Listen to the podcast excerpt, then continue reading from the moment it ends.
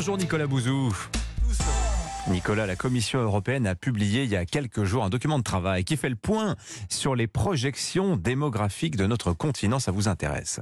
Ah bah écoutez, euh, c'est le jour parfait pour en parler, hein, tant la question de la réforme des retraites est liée euh, à un problème démographique qui est parfaitement documenté dans les projections de la Commission européenne. C'est tout le continent qui est marqué par une baisse de la natalité et par un vieillissement de sa euh, population. Au moment où on se parle, 21% de la population européenne a déjà plus de 60 ans. On sera à 30% en 2050. En France, en 2070, Dimitri, la population des 20-64 ans, c'est-à-dire grosso modo hein, la population en âge de travailler, sera tombée à 50% voyez qu'économiquement, ça ne tient pas.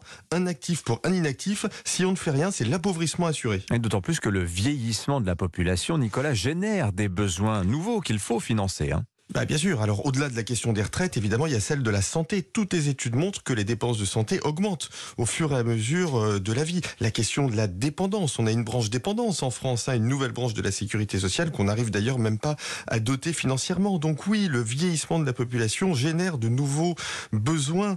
Euh, d'après euh, Eurostat, hein, en France, en 2070 toujours, le coût du vieillissement dépasserait 30% du PIB, un tiers de nos revenus. Ça n'est pas raisonnable. Alors économiquement, comment on surmonte ce vieillissement accéléré? Ah, vous l'aurez compris, hein, il faut trouver le moyen de compenser ou de freiner la baisse de la population active euh, liée au vieillissement. La première euh, solution, c'est l'automatisation. Mmh. Hein, c'est la solution euh, japonaise.